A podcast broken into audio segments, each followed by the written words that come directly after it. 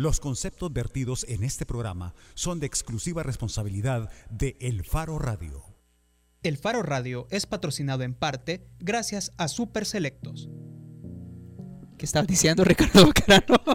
Qué rara esa voz. Sí, lo tuve que grabar a la carrera, pero ya lo vamos a grabar bien. ¿Qué tal? ¿Cómo estás? Hola, bien contento. ¿Por qué contento, Ricardo? Ah, porque esto nunca había sucedido. Que nos patrocinara hoy- alguien. No, Ah. hoy a mitad de, de plena...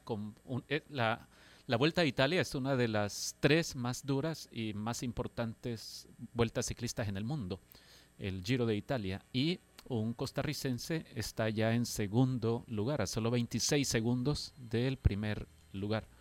Eh, se llama Andrei Amador, del equipo Movistar, que hizo un súper papelazo hoy porque estaba fuera del top 10, pero hoy tuvo tan buen desempeño que llegó ya al segundo lugar y parece que Y puede luchar por... Sí, Digo, porque, él es porque muy ahí- bueno en montaña y justo ahora en realidad comenzaron las etapas en las que hay mucha cuesta, en las que hay mucha disputa de premios de montaña y ese es su fuerte. En teoría él eh, no es el favorito del equipo, sino que es el español Alejandro Valverde, que va tercero, va como a 20 segundos detrás, no, como a 30 segundos detrás de, del Tico. Así que al equipo se le plantea un conflicto porque si está, si se ve más fuerte André Amador, el de Costa Rica, que el español tendrá que resolver el dilema de si todo el equipo va a trabajar para impulsar al Tico O le van a hacer la camita. o le van a hacer la camita, lo van a sacrificar para eh, hacer como hicieron antes con el colombiano Nairo Quintana del mismo equipo. Eso le puede dijeron, pasar. Tenés que esperar al español Alejandro Valverde porque él es el capitán del equipo y, aquí- y en favor de quién hay que trabajar.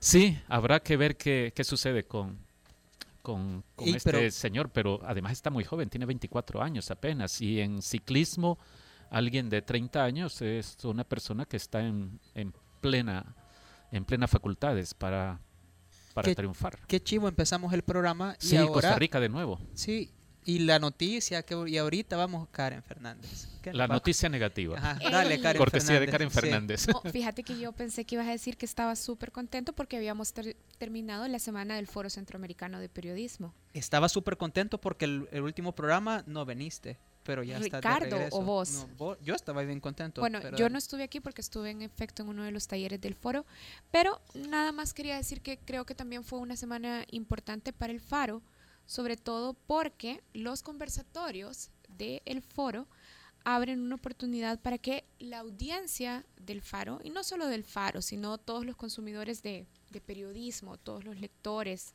eh, todos los que están pendientes de cómo de alguna manera el periodismo trata de reflejar o informar sobre la realidad, se acercaran a estos debates y creo que el foro fue una buena evidencia de que hay audiencias cada vez más críticas.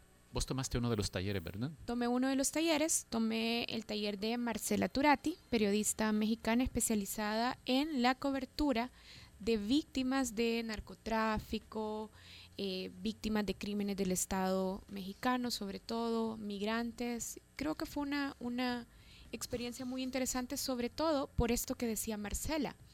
Al final, cuando los periodistas se acostumbran y se vuelven muy diestros en cubrir el horror, se corre el riesgo que no solo los periodistas, sino que también las audiencias se vayan acostumbrando a recibir y a normalizar el horror.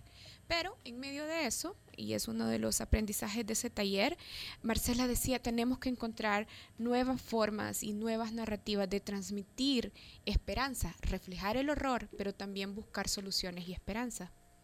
Eso aprendí, eso quería compartirles. Vaya. ¿Vos No. crees que el periodista entonces está obligado a proponer salidas o soluciones o a, o a darle un, una palmadita de esperanza al, al público? Fíjate que creo que son dos Porque esa es una ideas discusión que nunca termina. creo que son dos ideas diferentes. Creo que proponer soluciones, no. Creo que dar una palmada de esperanza reflejando las soluciones que otros están buscando y están intentando, otros actores de la sociedad, sí. Ok. Proponer reflexiones esperanzadoras, creo que es algo que se puede hacer desde cómo contamos y cómo informamos sobre la realidad, buscar debates, abrir ese debate, creo que sí es tarea del periodismo. De hecho, hay bastante gente preocupada por eso, porque en la clausura, yo no sé si vos ya habías llegado, Ricardo, eh, alguien que no supo plantear la pregunta, pero que en el fondo e, era esto, lo que quería preguntar era, miren, ustedes en el faro, ¿por qué solo dolor, angustia, muerte, Ah, sí, destrucción? Creo que fue Lisa Onofre quien decía sí, que ella fue.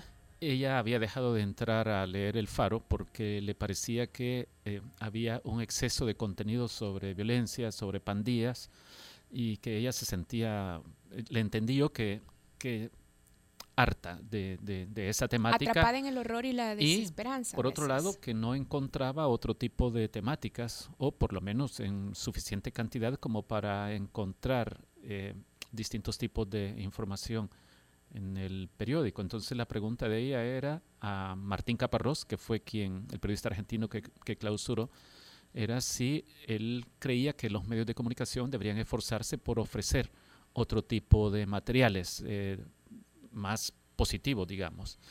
Y Martín Caparrós lo que dijo es que el periodista en realidad debe insistir en cierto tipo de materiales, los materiales que considere que son importantes para la audiencia. Entonces, por ahí quedó la cosa esa. Yo le entiendo, eh, entiendo esa preocupación, pero es que si es el principal problema del país, el de la violencia, eh, yo creo que el pecado sería no darle suficiente tratamiento Ahora, al, yo- al tema de violencia. Creo desde luego que ese debate, así como no se agota en el foro, tampoco lo vamos a agotar aquí. Pero sí me parece que es, es importante sentir o ver que una cosa no va a excluir a la otra. Es cierto. Sería, por supuesto, un grave pecado obviar los grandes problemas que tenemos en este país.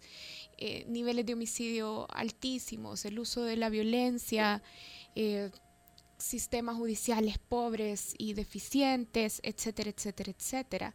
Pero creo que de alguna manera sí podemos estimular un tipo de debate para buscar soluciones también y para encontrar cuáles son las causas profundas, porque creo que eso es algo que a diario dejamos de ver, cuáles son las causas profundas de los problemas que tenemos.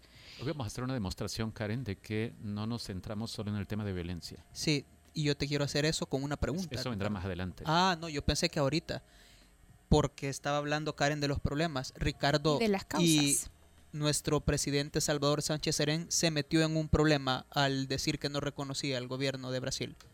Mm, No creo, no creo. Es potestad de todo gobierno soberano decidir a quién reconoce o a quién no reconoce. A mí me recuerda el capítulo de hace 14 años cuando el gobierno de Francisco Flores fue el primero, casi el único, casi el único, alguien en más. reconocer al gobierno golpista de Carmona cuando sacaron de la presidencia a Hugo Chávez durante dos días, en 2002. Sí, sí, claro, yo me acuerdo. Sí, ahora ocurre eh, lo contrario, ¿verdad? que viene este gobierno y se pronuncia junto con gobiernos como Venezuela, como Ecuador, como Bolivia, rechazando lo que ha ocurrido en Brasil con la presidenta Dilma Rousseff, quien está suspendida durante seis meses mientras se le eh, procesa por presunta manipulación de, de cifras, eh, de datos En el presupuesto sí, fiscales. nacional. Pero entonces vos no ves, o sea, no te hacen ni cosquillas el comunicado que el embajador, según dijo, nos contó Karen hoy, había publicado el día de ir al embajador de Brasil en El Salvador.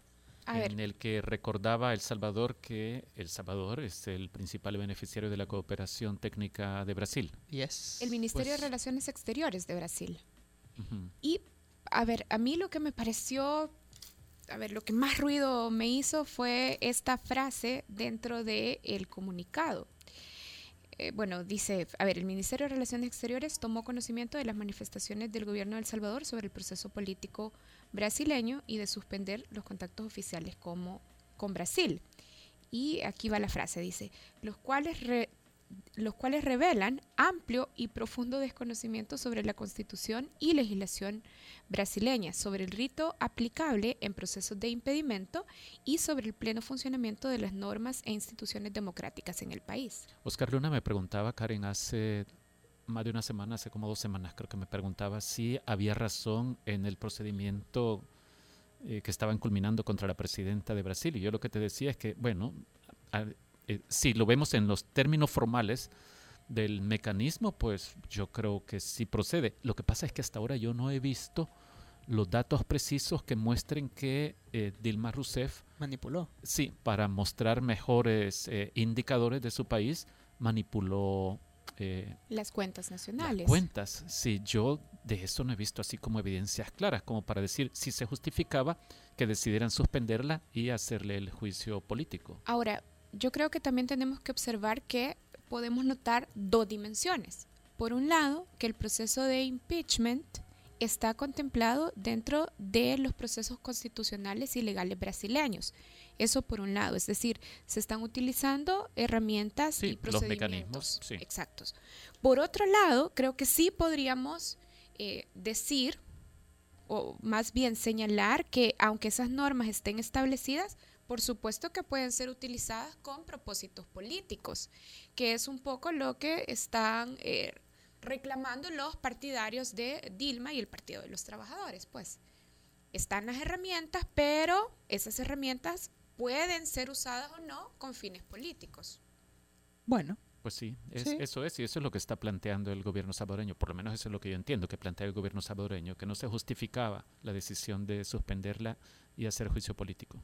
Bueno, cerremos esto recordándole a usted que puede comunicarse al 2209-2887 o al WhatsApp 72766942 o en las redes sociales arroba el faro radio en Twitter y el faro en Facebook. Cuando regresemos, ¿qué tenemos, Karen Fernández? Cuando regresemos, Oscar Luna, vamos a estar platicando con María...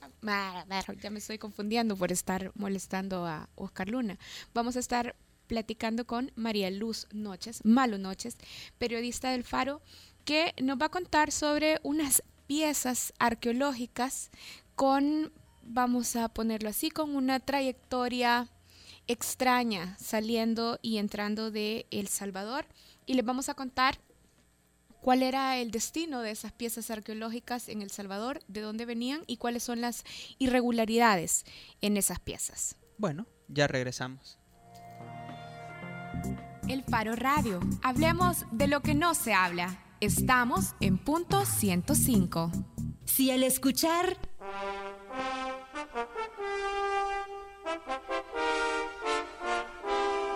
¿Recuerdas la Liga del Dragón? Tu ADN es joven adulto. ¡Disparo de Tokio! Punto 105.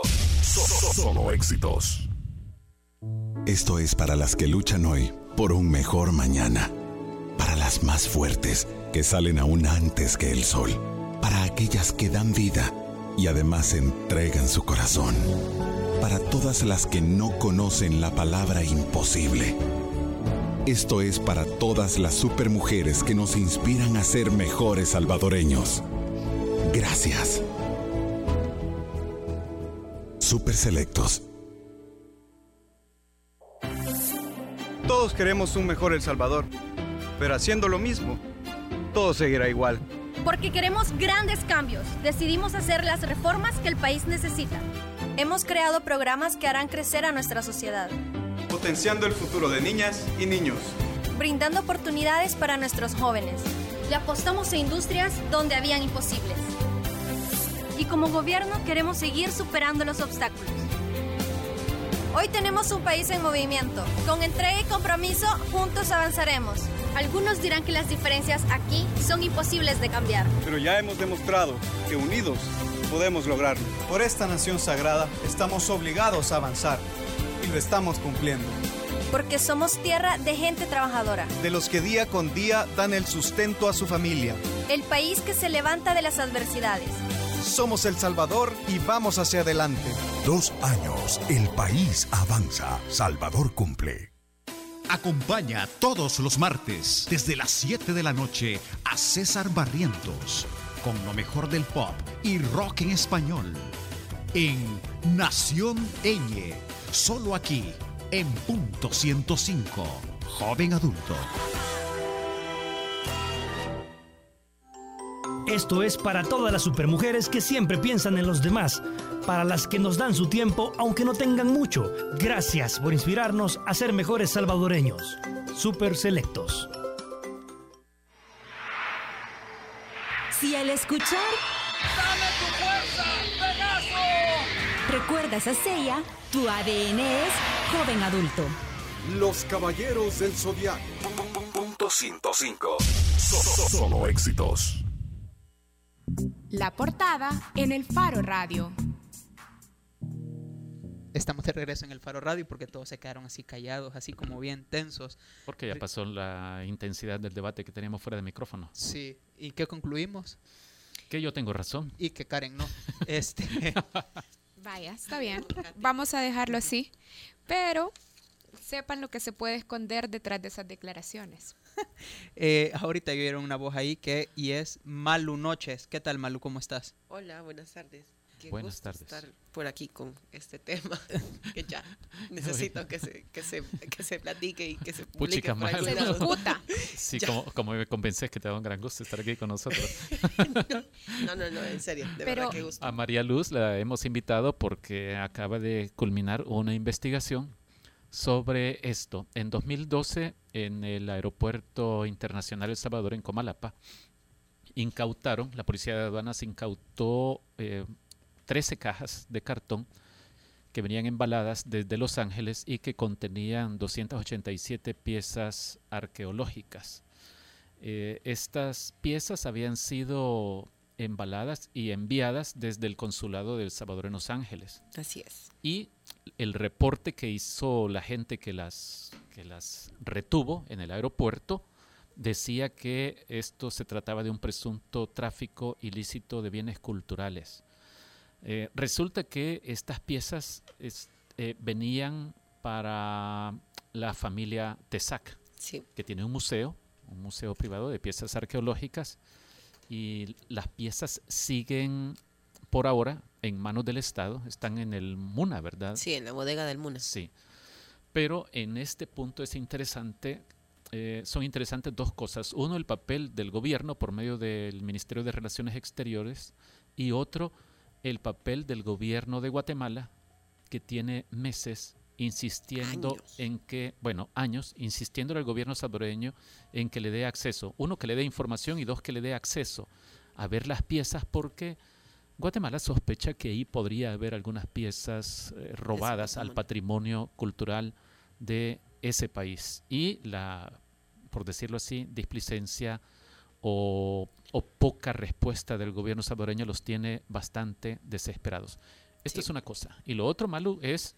Es que Ah. además, eh, un año después, en julio de 2013, eh, Guatemala envió mm, un suplicatorio a Cancillería para decir, miren, en ese mismo museo al que iban las piezas que incautaron en 2012, ahí hay exhibidas dos, dos fragmentos de estelas y estas son mías. Y aquí están los documentos que demuestran que eh, las sacaron de los sitios arqueológicos. ¿Las sacaron o las robaron? Las robaron. Las, son piezas robadas. Como la cabeza de jaguar, son es hurto. O sea, sí, es, es hurto. ¿Y qué documentos tiene el gobierno de Guatemala en los que ampara o de cuándo data esa denuncia de hurto de estas piezas, de Hablando estas de las estelas? estelas. Ajá. Sí, porque son dos cosas, ¿verdad? Para Claro. quienes nos Por escuchan. un son lado, dos las cosas. 287 piezas. Correcto, que Ujú. fueron enviadas desde el Consulado de Los Ángeles a El Salvador con destino Bocadeli, una de Bocadeli, las empresas de la familia destinatario Tesa. Bocadeli. Sí, en 2012. Y luego en 2013 que Guatemala se enteró de que en, en este museo eh, había dos fragmentos de estelas que tenían reporte de hurto de finales de los años 90. Sí, una en el 92 Ah, bueno, y la otra en el a inicios de 93. los años Son 90, dos estelas de dos sitios arqueológicos distintos. Entonces, eh, cuando Guatemala se entera, En la zona sur del Petén, ¿verdad? Ahí por la zona del Río de la Pasión. sí, eh, sí, en la selva petenera, ellos sí reconocen que eran sitios arqueológicos que no era que estuvieran totalmente eh, con vigilancia y tal, pero desde luego eso tampoco es excusa para que llegue alguien y fragmente las piezas eh, para luego venderlas. Entonces, eh, a partir de, de la denuncia que llega y les pone alguien que vino a visitar el museo y les regresa a Guatemala y les dice, mire, encontré esto por ahí, creo que les podría interesar. Les envía fotos y entonces eh, Guatemala empieza a hacer su investigación, va a los registros y encuentra el reporte de hurto de estas piezas, una en el 92 y una en el 93. Son los sitios arqueológicos Aguateca y Dos Pilas. Y entonces, a ver, vamos haciendo el resumen. Llega esta sospecha a Guatemala y Guatemala encuentra los documentos y hace una solicitud formal al gobierno de El Salvador. Sí, que la Cancillería. recibe y hace qué? ¿Qué hace Cancillería con esa solicitud? Bueno, la envía a Guatemala primero hace el llamado vía Interpol. Interpol Guatemala le dice Interpol El Salvador y luego envía el suplicatorio eh, vía Cancillería. Entonces lo envía con copia Fiscalía, con copia Secretaría de Cultura y le dice a Cancillería, eh, compártalo usted con las au- autoridades que cree que puedan ser competentes. Para el caso, eh, Cancillería hace el exhorto a la Corte Suprema de Justicia y eh, después se entera, eh, se entera Guatemala de esto porque le envían una resolución en donde Corte Suprema de Justicia dice, vaya, por favor, eh, envíe un documento donde esté explicado de manera más amplia eh, por qué porque usted asegura que las estelas son suyas.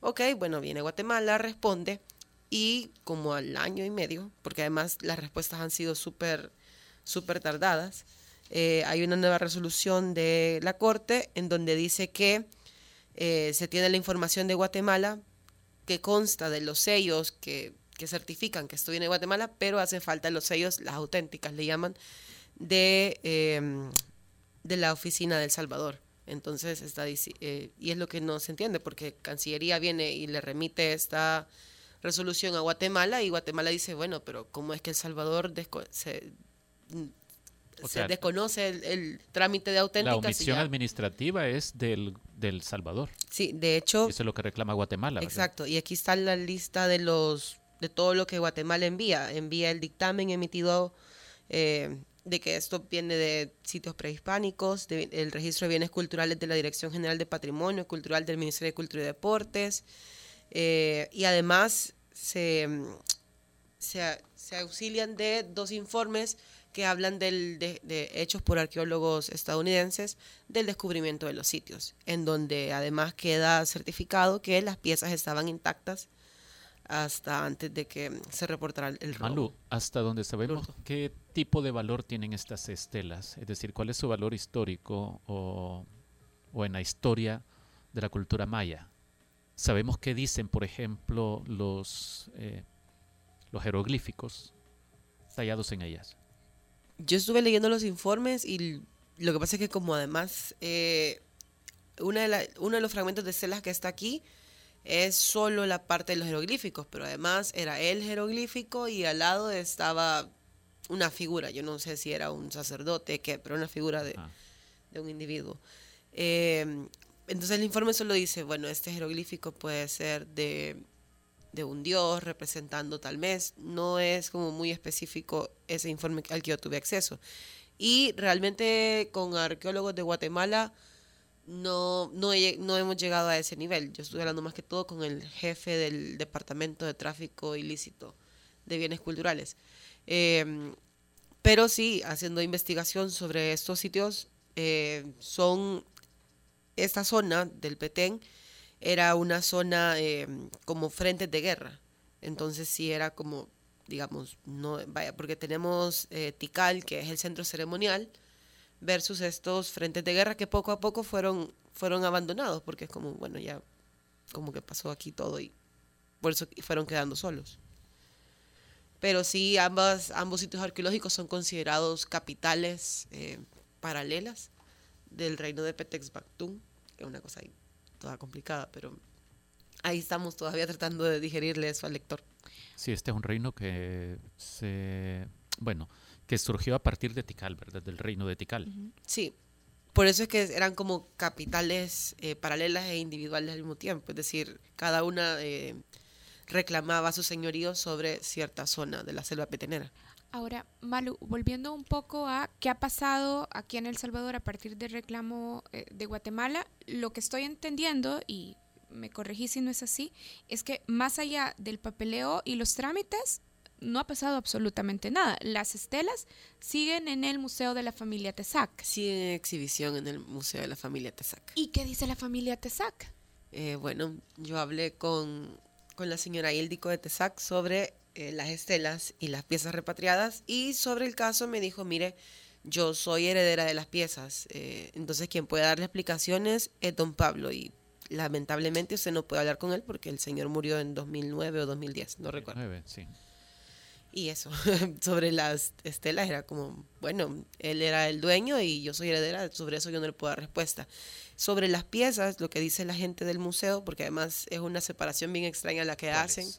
Eh, Sobre las- las piezas que están en la- eh, exhibidas en el Museo de la Fundación TESAC. Eh, hablemos de toda la las colección, estelas. no solo Ah, las estelas, Ajá, sino sí. la colección como tal.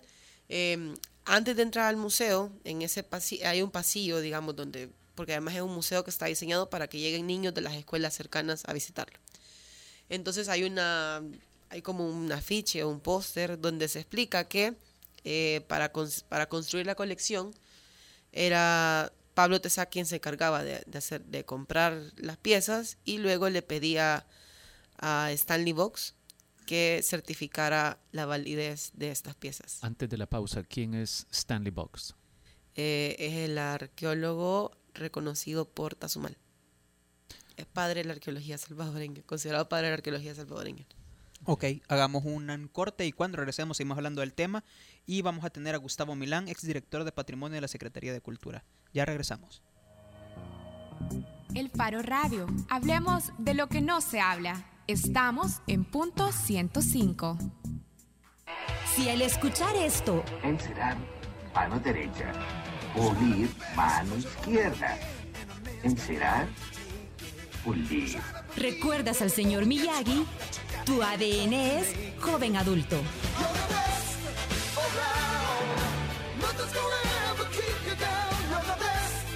Punto 105. So- so- Solo éxitos. Esto es para aquellas que dan vida y además entregan su corazón. Para las que siempre piensan en los demás. Para las que nunca dejan escapar sus sueños. Para las más fuertes, que salen aún antes que el sol. Para las que nos dan todo su tiempo, aunque no tengan mucho. Esto es para todas las supermujeres que nos inspiran a ser mejores salvadoreños. Gracias. Super Selectos. Todos queremos un mejor El Salvador, pero haciendo lo mismo, todo seguirá igual. Porque queremos grandes cambios, decidimos hacer las reformas que el país necesita. Hemos creado programas que harán crecer a nuestra sociedad, Potenciando el futuro de niñas y niños. brindando oportunidades para nuestros jóvenes. Le apostamos a industrias donde habían imposibles. Y como gobierno queremos seguir superando los obstáculos. Hoy tenemos un país en movimiento. Con entrega y compromiso, juntos avanzaremos. Algunos dirán que las diferencias aquí son imposibles de cambiar. Pero ya hemos demostrado que unidos podemos lograrlo. Por esta nación sagrada estamos obligados a avanzar y lo estamos cumpliendo. Porque somos tierra de gente trabajadora. De los que día con día dan el sustento a su familia. El país que se levanta de las adversidades. Somos El Salvador y vamos hacia adelante. Dos años, el país avanza. Salvador cumple. Porque todos estamos hechos de canciones y vibraciones. No te pierdas todos los viernes, desde las 7 de la noche, Hechos de Música, con Carlos Galicia. Hechos de música, hechos de canciones, hechos para sentir, sentir el ritmo. A todas las supermujeres que luchan por un mejor mañana, gracias. Tú nos inspiras a ser mejores salvadoreños. Super Selectos. Todos queremos un mejor El Salvador, pero haciendo lo mismo, todo seguirá igual. Porque queremos grandes cambios, decidimos hacer las reformas que el país necesita. Hemos creado programas que harán crecer a nuestra sociedad, Potenciando el futuro de niñas y niños. brindando oportunidades para nuestros jóvenes. Le apostamos a industrias donde habían imposibles. Y como gobierno queremos seguir superando los obstáculos. Hoy tenemos un país en movimiento. Con entrega y compromiso, juntos avanzaremos.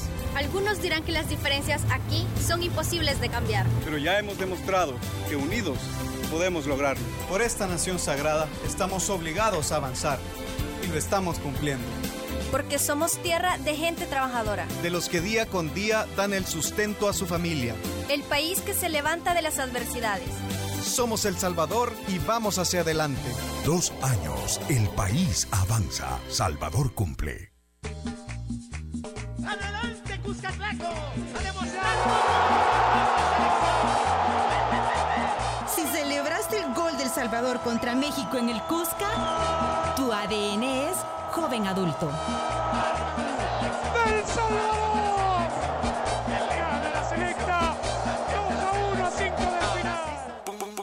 105.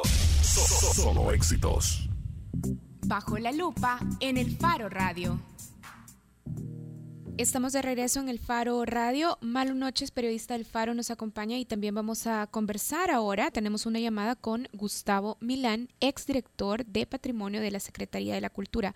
Malu, muy breve antes de empezar a conversar con Gustavo Milán, quisiera que nos contés por qué aduana emitió un, un, informe en el que decía, bueno, hay sospecha de estas 287 piezas arqueológicas que están regresando de Los Ángeles, en Estados Unidos, hay sospecha de tráfico ilícito de bienes culturales.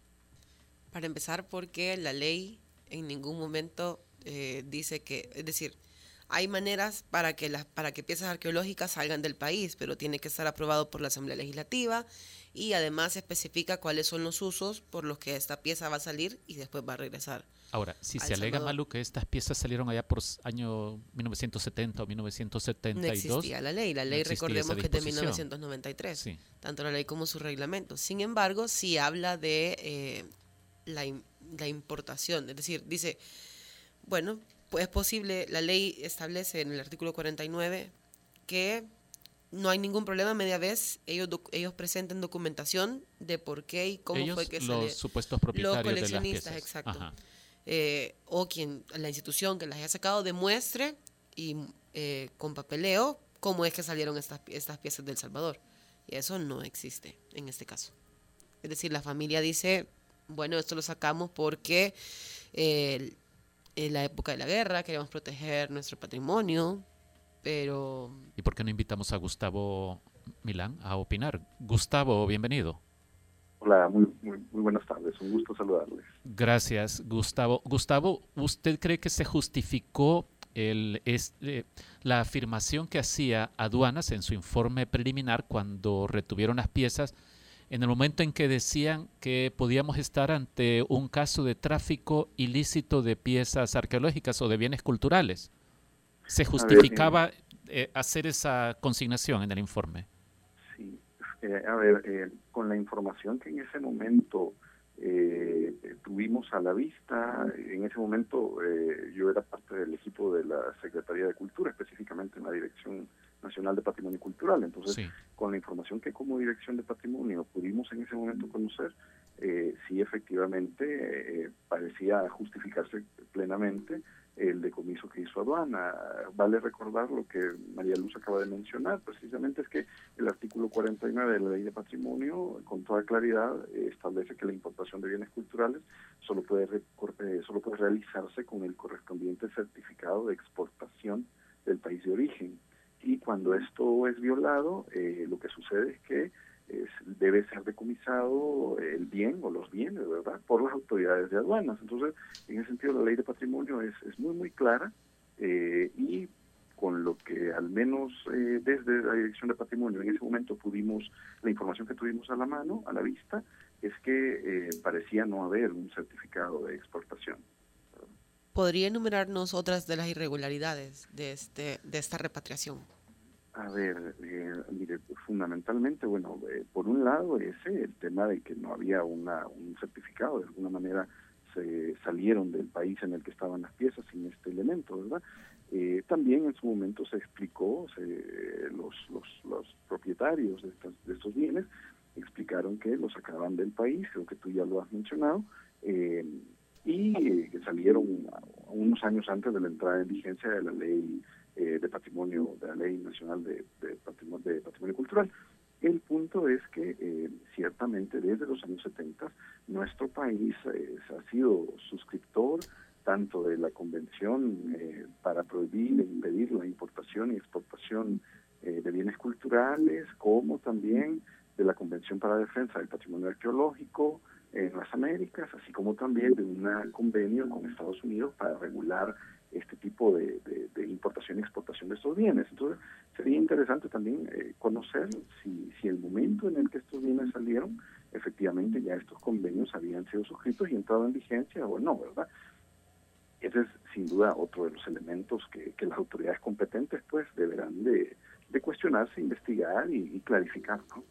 Antes de que se diera esta repatriación irregular, este, tenemos entendido que hubo intentos por parte de, bueno, hubo lobby por parte del canciller Martínez con la entonces secretaria de Cultura Magdalena Granadino y también la señora Ildico de Tesac les, les, les hizo una visita cuando todavía estaban en el A5. ¿Podría contarnos entonces por qué Secretaría de Cultura no podía prestarse a autorizar que estos bienes regresaran a El Salvador?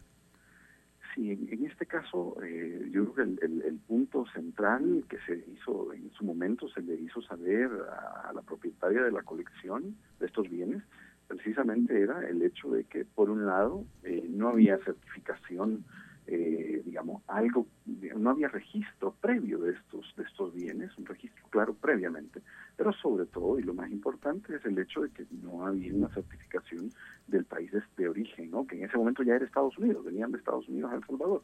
Entonces no había ese, certificado que autorizara la exportación de esos bienes, ¿verdad?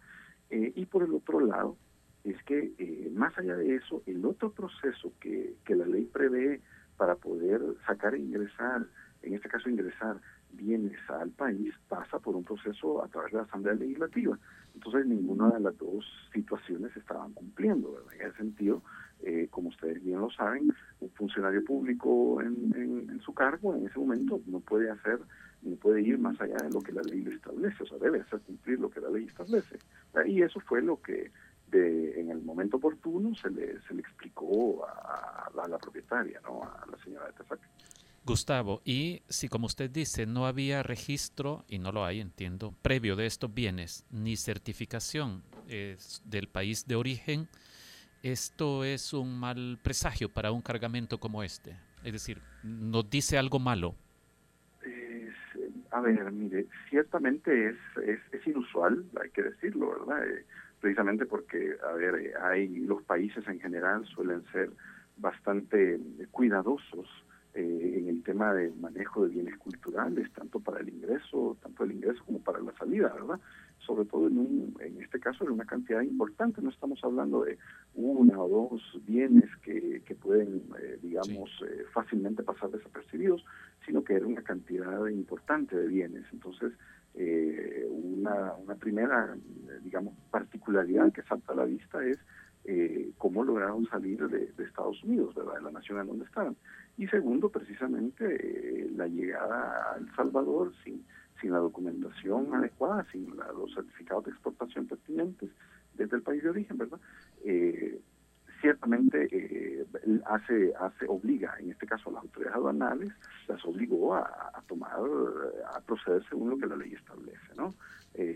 También hay que hay que considerar que en muchos casos yo creo el tema de, las colecciones en general en general el tema de las colecciones eh, privadas de bienes culturales específicamente de naturaleza arqueológica eh, es sin duda un tema complejo verdad muchas veces este tipo de colecciones eh, pueden, en algunos casos ciertamente pueden provenir de hallazgos fortuitos en, en propiedades particulares, ¿verdad? Si tú eres propietario de una finca, de un terreno, tú puedes dar con un hallazgo fortuito, pero en otros casos, eh, colecciones muy grandes, sin duda tienden a fomentar, eh, digamos, el saqueo o muchas veces el hecho de que los propietarios no conozcan a ciencia cierta la procedencia de esos bienes, ¿verdad? Las personas que los están adquiriendo no conozcan a ciencia cierta la procedencia de ese tipo de bienes. Entonces, es, es, yo creo que muestra un tema muy complejo que es cómo se van conformando estas grandes colecciones de bienes culturales. Sí, bueno, muchas, gracias, Gustavo. Bueno, gusto. Feliz tarde. Era Gustavo Mirán, exdirector de Patrimonio Cultural de la Secretaría de Cultura. ¿Crees que necesitamos redondear algo rápidamente, sí, Yo quiero agregar, para que la gente lo sepa, que, en, no, no, no, que en diciembre del año pasado, eh, la Fiscalía, con fecha 4 de diciembre, la Fiscalía de El 4 de diciembre fue... Eh, ¿Se acababa de 2015. ir Luis Martínez o todavía estaba Luis Martínez? No, no, no, era el, el fiscal adjunto, Márquez. Eh, se emitió una resolución que es en la que se ampara el canciller Martínez para decir que no hay nada irregular en esta repatriación, en donde dice básicamente que se devuelvan las piezas que están en bodega del MUNA a la familia. Eh, lo que sucedió también fue que se dio una reunión con Fiscalía, eh, Secretaría de Cultura y la señora Ildico de Tesac, a partir de la cual ella dice, desde diciembre estoy esperando que me devuelvan las piezas para exhibirlas en mi museo.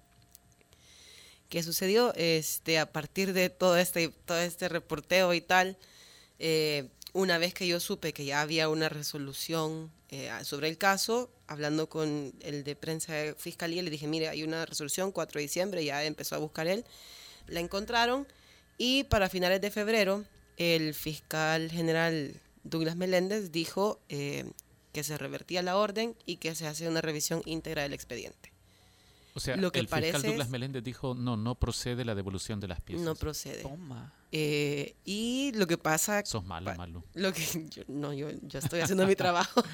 Eh, lo que sucede parece es que nadie le ha, nadie le ha eh, notificado ni a Cancillería ni a la señora de Tesac porque ajá, eh, Cancillería dice que no puede pronunciarse sobre algo que no le ha sido notificado y ella pues sigue esperando que las piezas, que le avisen para devolver las piezas y, y de hecho me dijo, si yo no estoy en el país pues ya hasta tengo arreglado para que mi hijo las reclame en mi nombre. Sí, bueno, Este pueden encontrar detalles de, de cómo actuó Cancillería, de cómo ha actuado Cancillería también ante el gobierno guatemalteco que está reclamando, que está pidiendo por un lado acceso a ver estas 287 piezas porque evidentemente tienen sospechas Ahí de solo que sobre haya- algo, Sí, porque después de cierto tiempo le respondió, tiene razón, tie- eh, tiene derecho a ver las piezas, pero antes de eso, eh, muéstreme un inventario, es decir, le pidió, pa- le pidió Sí. básicamente el DUI, la partida de nacimiento de algo que ni siquiera ellos no saben, le está pidió- pidiendo le pidió lo que que identifique a ciegas. no hizo. Exacto, es decir,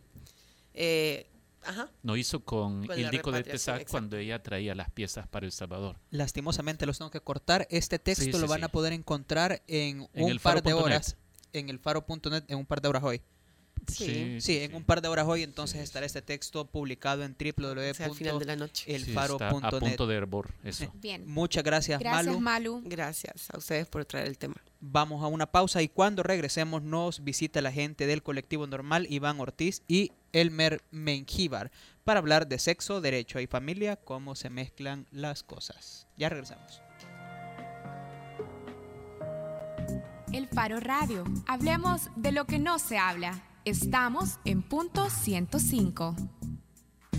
Si sabes que las ketchup son más que una salsa, tu ADN es joven adulto.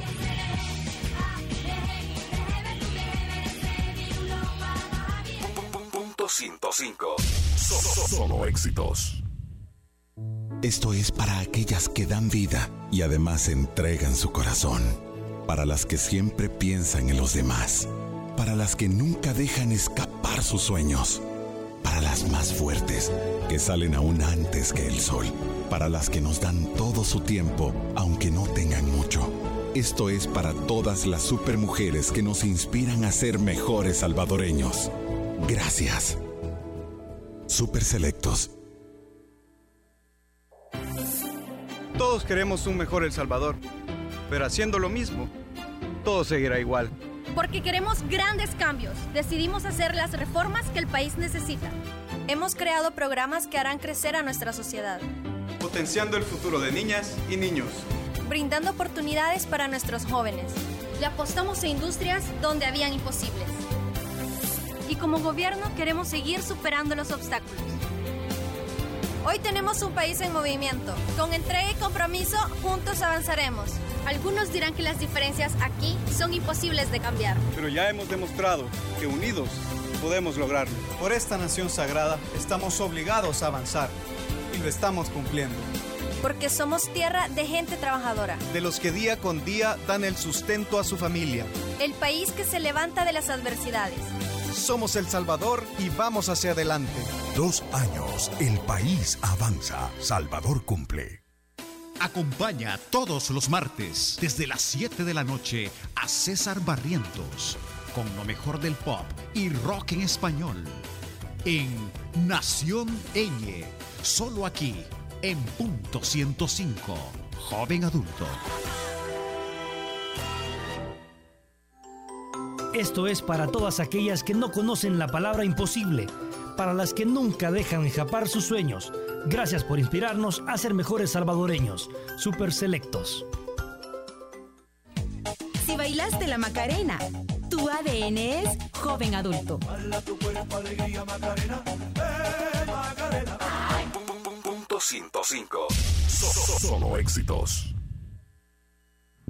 La contraportada en el Faro Radio.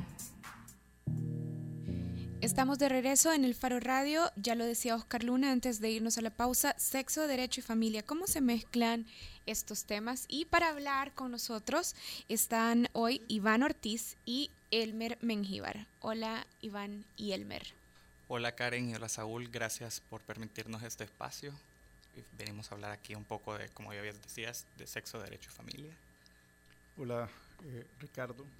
Bienvenido de nuevo, Elmer. que está aquí. Porque Elmer nos ha acompañado en varios programas. Sí, sí, sí. Bueno, Iván y Elmer son ambos eh, representantes integrantes del colectivo normal. Y bueno, la primera pregunta es sobre el colectivo normal. ¿El colectivo normal hace activismo en favor de qué? ¿Qué causa defiende el colectivo? Mira, somos o nace digamos, del interés de un grupo de ciudadanos y ciudadanas que nos reuníamos frecuentemente porque la mayoría coincidíamos por amistad o por afinidad de temas y pasábamos discutiendo sobre lo que pasaba respecto a la diversidad sexual en este país, sobre todo el tema este de las reformas constitucionales, eh, que eran cada cierto tiempo y, y sobre todo discutiendo, indignándonos sobre cómo actúan nuestros políticos al respecto, ¿no? Y un día, pues empezamos como a, a pensar, en el grupo coinciden varios abogados, gente de economía, profesionales de diversas eh, carreras, que eh, nos planteamos el, el- el asunto de por qué estas pláticas no las llevamos a algo más. Entonces, eh, y luego empezamos a trabajar desde qué trinchera, por decirlo así, íbamos a, íbamos a, íbamos a meternos en este tema. Y decidimos, eh, llegamos al nombre de colectivo normal precisamente porque lo que la trinchera por la que optamos fue por la cultural. Y era eh, el nombre viene tratando de reivindicar lo normal para todos porque como que culturalmente lo normal se lo quedaron unos eh, y se lo quedó y se impone no se impone que el que no es como esos es anormal y, eh, lo normal por definición es todo lo que sea en su estado natural. Entonces tratar de reivindicar ese principio ético, digamos, y originario de, la palabra, ¿no? que lo normal, es, lo normal es la diversidad y lo normal es que esa diversidad se exprese en todo sentido y también en la, eh, en la sexualidad, en la, en la identidad sexual y... El, el colectivo normal ha programado para mañana un conversatorio, o no sé cómo le llaman ustedes. Eh, Sí, el- es, un, es un- una idea que empieza mañana, de hecho, se llaman pláticas normales. La idea es eh, que esto sea un poco más global que solo el evento de mañana. Estos son planteados como encuentros de ciudadanos para hablar de la diversidad desde diversos puntos. Como ya decía Elmer, nuestra idea es resignificar hasta cierto punto eh, la palabra y la concepción de lo que se encuentra normal. Y para ello encontramos necesario eh, abrirnos en diferentes espacios con diferentes opiniones y este, para ampliar perspectivas de, de- de- los diversos temas. Entonces, pensamos plantear llevar especialistas de cada uno de los temas que definimos en cada una de las pláticas. Como adelantaba Karen al inicio, eh, la de mañana será eh, sexo, familia y derecho. Pro- después tendremos otros temas con otros especialistas, pero siempre bajo esa lógica de, de- de explorar nuevas perspectivas y de resignificar lo que, lo, lo que nuestra concepción tiene como En su campaña de divulgación, perdón, ustedes están haciendo una pregunta o hacen una pregunta retórica y dicen el sexo determina el derecho a la familia. ¿Qué es lo que quieren plantear? Es que ¿Hacia dónde quieren llevar la discusión? esto? En, en El Salvador queda bastante clara la situación. Sí. Desafortunadamente, claro. Eh, sí, o sea, de hecho, el hecho, lo que pasa es que muchas veces, por ejemplo, nosotros hemos tratado de buscar eh, el concepto de familia y el derecho a la familia, ¿no? Eh, y eh, porque creemos que eso es como mucho más sensible y mucho más abarcador que, por ejemplo, el derecho al matrimonio.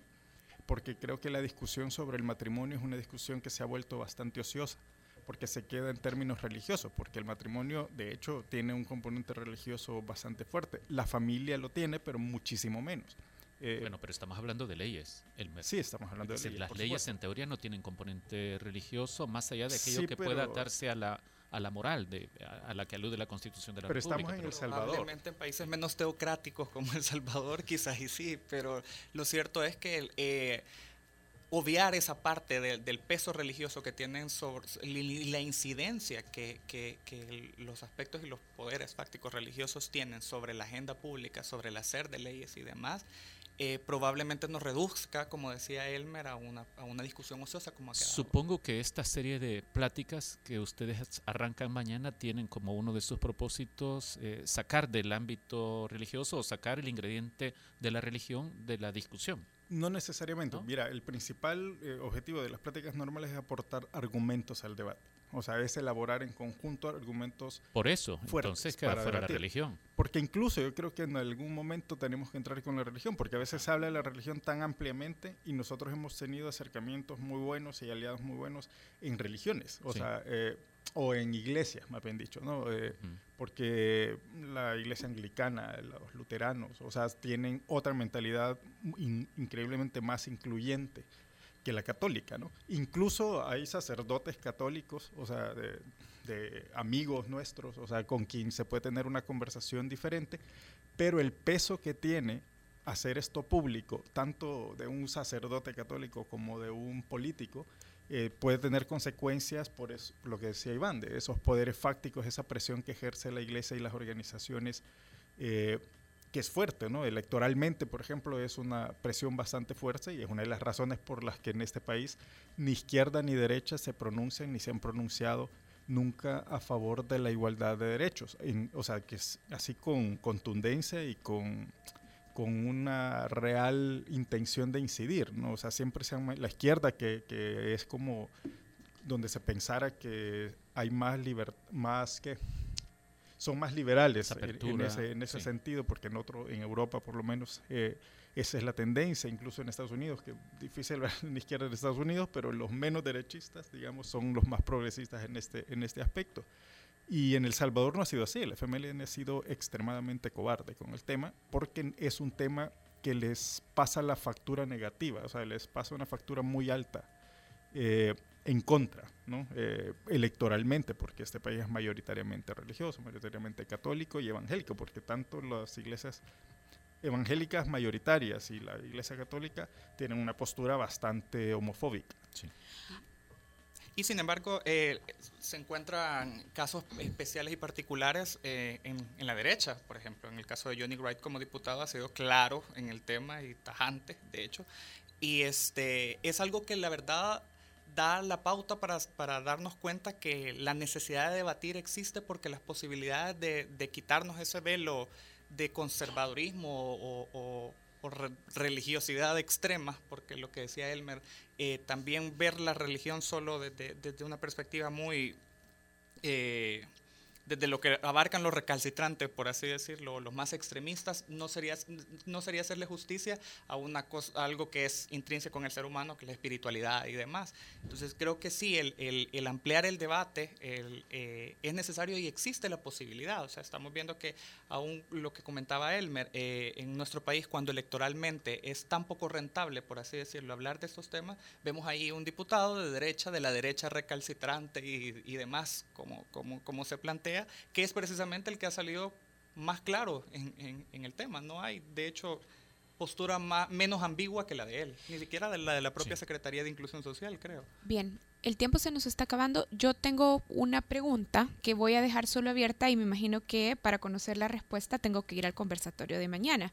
Así es que igual la, la voy a hacer y ustedes después me dicen dónde tengo que ir mañana y a qué horas para encontrar algunas luces a esta respuesta quería preguntarle sobre los argumentos que nos sirven para ampliar el derecho a la familia, a la diversidad sexual. ¿Cuáles son los, esos argumentos bases sobre los cuales se puede seguir eh, construyendo esta apelación? voy a encontrar esa respuesta mañana. Sí, te la va a dar Ros- eh, Roberto Burgos, que es un conocido abogado eh, especialista en derechos humanos. eh, va a estar Oscar Vázquez, que es un psicólogo catedrático de la universidad. Andrea Ayala, que es eh, la presidenta o directora de SMULES, que es una de las organizaciones de mujeres lesbianas con más tradición en El Salvador. Eh, y va, va a estar Iván y voy a moderar yo. Es decir, hay un panel donde hemos tratado de concentrar información de calidad, diga, para que el que vaya ahí está invitado todo el que quiera llegar a aportar y a platicar y preguntar y preguntar todo lo que, lo, lo que se les ocurra. O sea, ¿A qué horas y a cinco dónde? y media en Ajá. el auditorium ICAS de la UCA. Eh, el, si nos están preguntando, es gratis, lo único que hay que pagar si lleva carro es parqueo, eh, que cuesta 70 centavos, creo yo. Eh, y a lo mejor irse con, con tiempo. o sea, Magnífico. Entonces nos Perfecto. vemos mañana a las 5.30 en el auditorio ICAS de la UCA. Sí, por ahí. Bien. Muchas gracias. ustedes. Gracias a Y muchas ustedes. gracias, Elmar. Bueno, hacemos una pausa y ya regresamos en el Faro Radio. El Faro Radio. Hablemos de lo que no se habla. Estamos en punto 105. Si al escuchar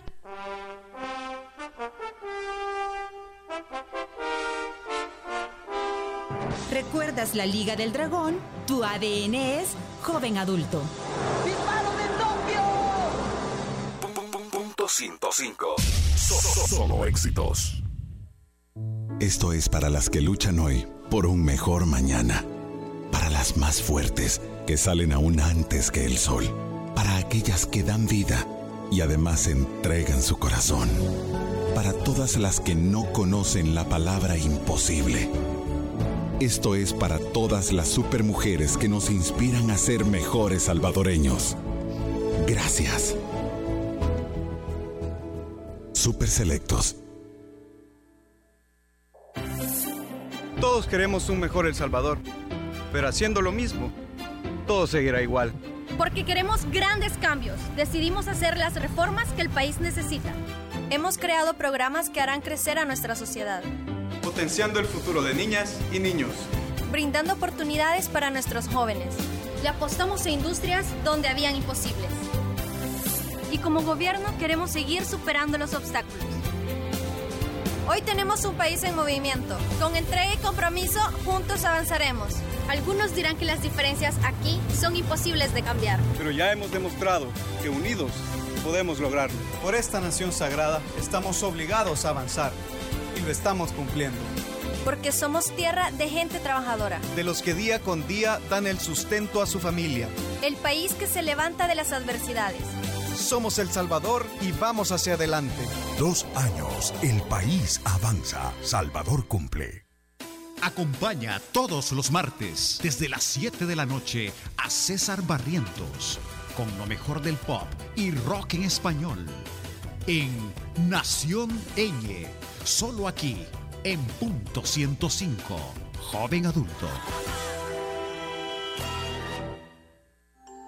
Esto es para todas las supermujeres que siempre piensan en los demás, para las que nos dan su tiempo aunque no tengan mucho. Gracias por inspirarnos a ser mejores salvadoreños. Super Selectos. Si al escuchar recuerdas a Seiya, tu ADN es joven adulto.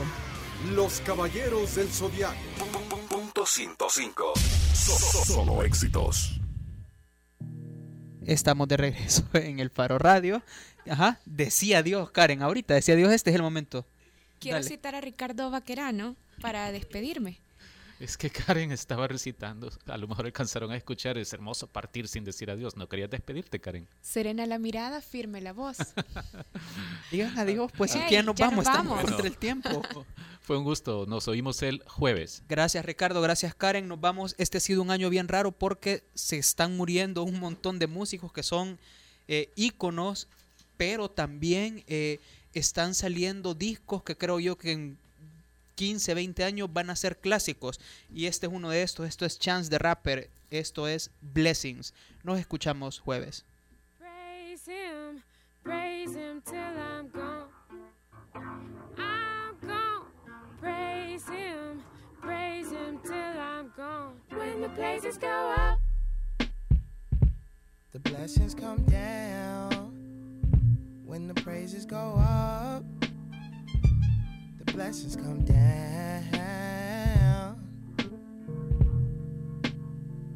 It seems like blessings keep falling in my lap. It seems like blessings keep falling in my lap. I don't make songs for free, I make them for freedom. Don't believe in kings, believe in the kingdom. Chisel me into stone, prayer whistle me into song air. Dying laughing with Krillin saying something about blonde hair. Jesus, black life ain't matter. I know I talked to his daddy. Say you the man of the house now. Look out for your family. He has ordered my steps, gave me a sword with a crest, and gave Donnie a trump in case I get shortness of breath. Praise him, praise him till I'm gone. Don't be mad.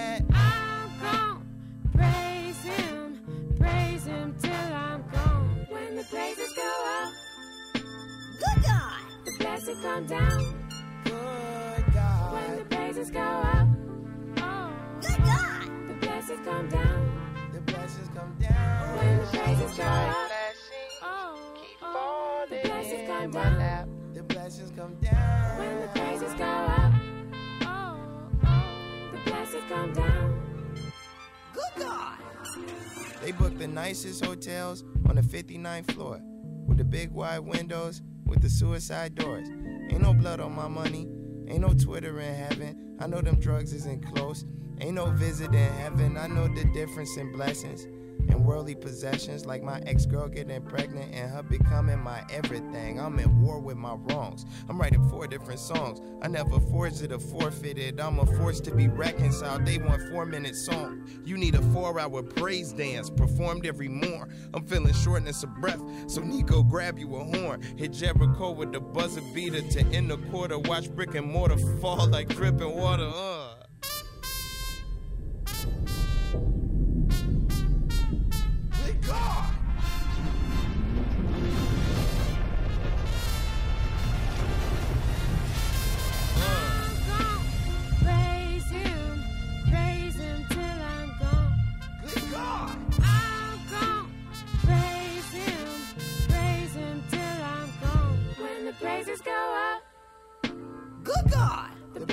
Come down. The blessings come down. When the praises go up, oh, oh, the blessings come down. The blessings come down. When the praises go up, oh, oh, the blessings come down.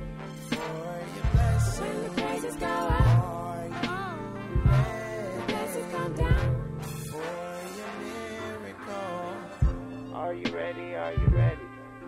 Are you ready? Are you ready? Are you ready? Are you ready? Are you ready? Are you ready? It seems like blessings. El Faro Radio. Hablemos de lo que no se habla. Escúchanos martes y jueves a la una de la tarde en punto 105. El Faro Radio fue patrocinado en parte gracias a Super Selectos. Los conceptos vertidos en este programa fueron de exclusiva responsabilidad de El Faro Radio